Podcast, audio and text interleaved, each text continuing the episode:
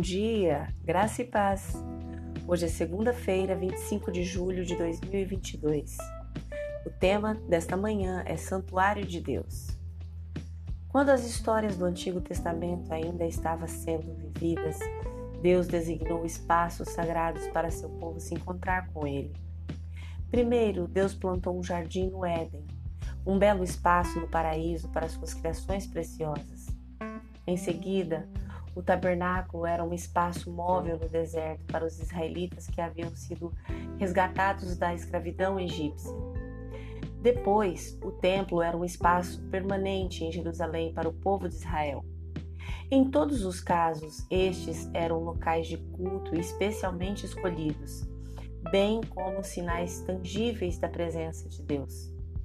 O Criador de tudo que existe não pode ficar confinado a um jardim, a uma tenda ou a um edifício, mas era nesses espaços sagrados onde o céu e a terra se sobrepunham.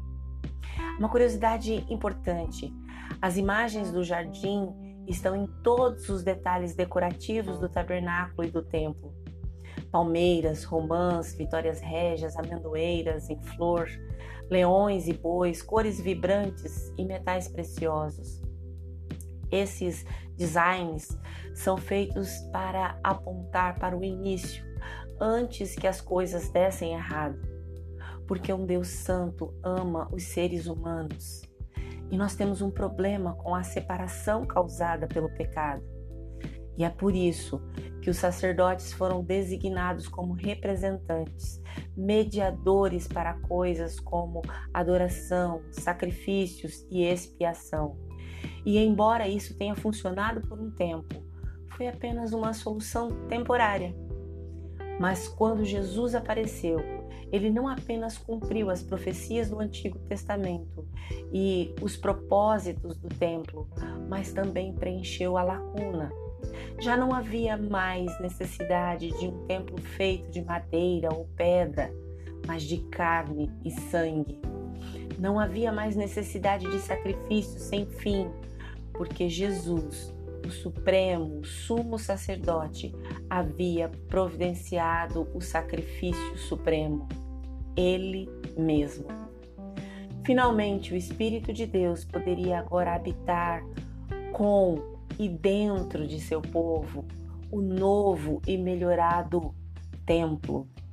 E é por isso que Paulo perguntou aos coríntios: Vocês não sabem que são santuário de Deus e que o Espírito de Deus habita em vós?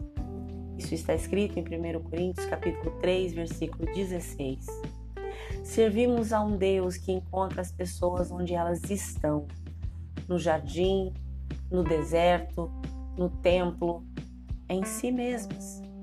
Então, se você é um seguidor de Cristo, lembre-se: o Espírito de Deus habita em você agora. Você é o vaso no qual ele vive, se move, trabalha e capacita. Você é o lugar onde o céu se encontra com a terra. Você crê? Deseja? Ore comigo agora. Senhor Jesus, eu desejo que a Sua glória habite em mim.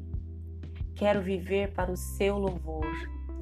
Me ensina a buscar mais e mais na Tua palavra um viver digno, que eu possa ser luz em meio às trevas, que eu possa fazer a diferença nesse mundo terrível e que através da minha vida, do meu testemunho, as pessoas tenham sede de ti.